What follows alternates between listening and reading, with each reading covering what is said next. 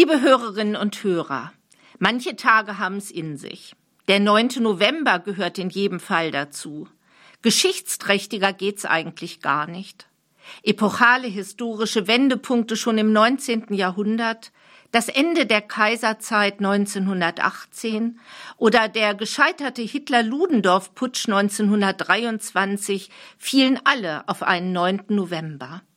Als besonders grausamer Tag wird der 9. November 1938 bleibend in Erinnerung sein. Die sogenannte Reichspogromnacht, auch zynischerweise Reichskristallnacht genannt. In ganz Deutschland und Österreich werden auf Geheiß der nationalsozialistischen Führungsriege die Läden und Wohnungen jüdischer Bürgerinnen und Bürger geplündert und zerstört.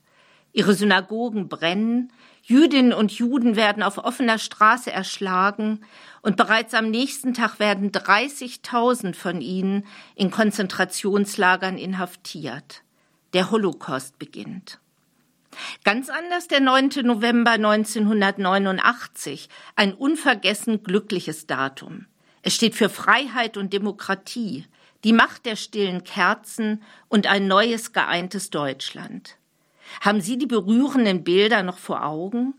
Tausende Ostberliner strömen an die Grenzübergänge der Stadt, nachdem das DDR-Politbüro überraschend die sofortige Öffnung der Mauer verkündet hat.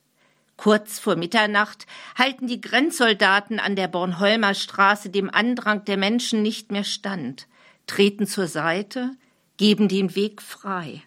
Den Weg zur deutschen Wiedervereinigung, auf dem nach und nach zusammenwachsen wird, was zusammengehört. So viel menschliches Leid und so viel menschliches Glück an diesen Novembertagen, die alles verändern. War Gott bei diesen Ereignissen mit im Spiel? Ich habe im November 1989 als theologische Referentin im Kirchenamt der Evangelischen Kirche in Deutschland in Hannover gearbeitet und zahlreiche Predigten aus dieser Wendezeit gesammelt und durchgesehen. Einig sind sich alle Predigerinnen und Prediger darin, wir haben einen Gott, der die Geschichte Israels und unsere Geschichte mitgeht.